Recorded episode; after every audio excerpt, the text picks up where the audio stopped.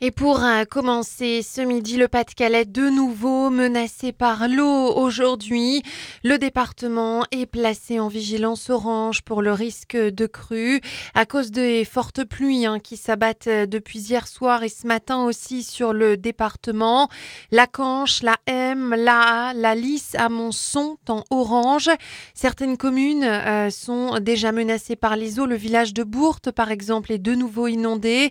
Un cauchemar pour les habitants qui voient se succéder ces épisodes d'inondation depuis le mois de novembre. Notez que les systèmes de pompage sont toujours en place et prêts à être réactivés en cas de besoin. La lutte contre les violences conjugales, on en parle chaque début de semaine et on apprend que dans le Pas-de-Calais, rien qu'au cours du week-end, la police a interpellé 10 auteurs de violences conjugales. Ils ont été placés en garde à vue et comparaîtront prochainement devant la justice.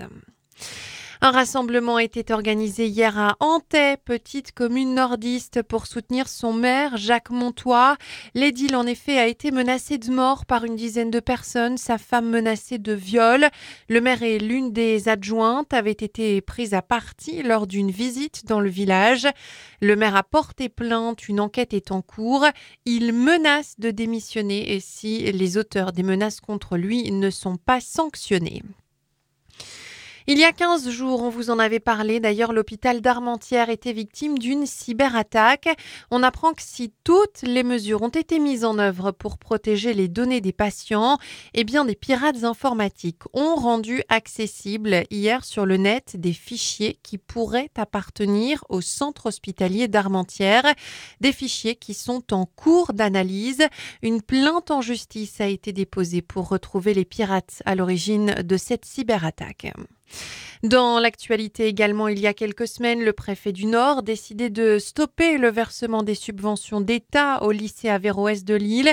Eh bien, ce matin, la ministre de l'Éducation, Nicole Belloubet, annonce son intention de faire fermer à Nice un collège privé musulman hors contrat en raison d'un problème de financement opaque. On passe euh, au sport et en football. À l'issue de la 23e journée de Ligue 1 qui se jouait ce week-end, Lille pointe à la cinquième place euh, du classement ce midi, lancé juste derrière le LOSC 6e, nos deux équipes qui ont perdu hier. Et puis pour finir, on revient ce midi sur ce record battu ce week-end par le club de Tourcoing en volet qui évolue en Liga masculine.